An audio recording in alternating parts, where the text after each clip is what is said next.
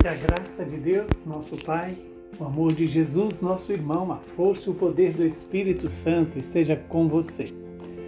O evangelho de hoje é tirado do evangelista Mateus, capítulo 13, versículos 16 a 17. Naquele tempo disse Jesus aos seus discípulos: Felizes sois vós, porque os vossos olhos veem e os vossos ouvidos ouvem.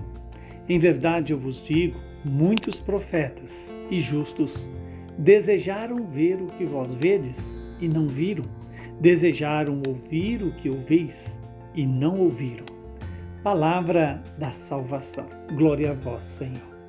Que o Deus de misericórdia faça essa palavra se cumprir em nossas vidas.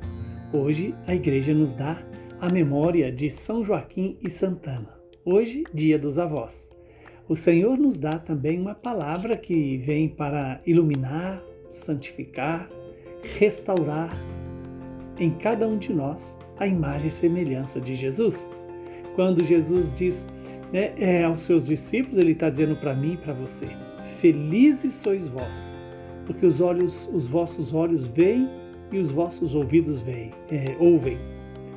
Veja que coisa extraordinária o que nós vemos e o que ouvimos. Primeiro, ouvimos a palavra, a palavra de Deus que se encarnou, a palavra que se fez presente na história do povo de Israel, na história da igreja, na minha e na sua história. E quando Deus se faz presente na nossa história, é para fazer da nossa história uma história de salvação, uma história em que o Senhor seja o centro, que Deus seja o único Deus das nossas vidas. E ouvir a palavra de Deus é uma das coisas mais importantes da nossa fé. Pela palavra somos gestados na fé. Pela palavra somos iluminados em nossos em nossas nossos acontecimentos, nos acontecimentos da nossa vida. Pela palavra recebemos a sabedoria do Espírito. O valor que a igreja dá à Eucaristia é o valor que também a igreja dá à palavra. Esta palavra que foi anunciada para Abraão, para os profetas, para a Virgem Maria, para os apóstolos, para mim e para você. Esta palavra um dia se encarnou no ventre da Virgem Maria, porque Maria a escutou.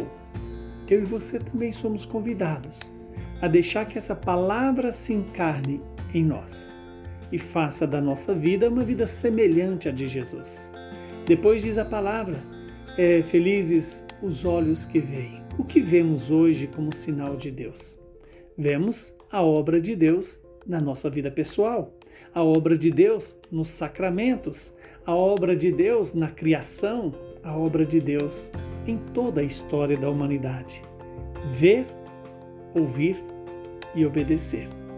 Ver Deus significa ter o olhar iluminado pelo Espírito Santo iluminado pela graça, para que sejamos dóceis como a Virgem Maria o foi, como São Joaquim e Santana também o foram. Quando Jesus diz muitos profetas é, desejaram ver o que nós vemos. Vemos Deus agir nos sacramentos, Deus se fazer presente na, em Jesus, Deus se fazer presente na vida dos santos. Que Deus nos dê essa graça de ver e ouvir, conforme a Virgem Maria, conforme São Joaquim e Santana viram. A vida dos santos são sempre os sinais visíveis das ações de Deus em nossa história. Que o Deus Todo-Poderoso nos abençoe e nos faça firmes na fé, obedientes na, naquilo que Deus nos anuncia, a Sua palavra. E assim, cumpramos a vontade de Deus, como todos os santos cumpriram. Abençoe-nos o Deus Todo-Poderoso, que é Pai, Filho e Espírito Santo. Saúde, paz, perseverança na fé, na esperança e no amor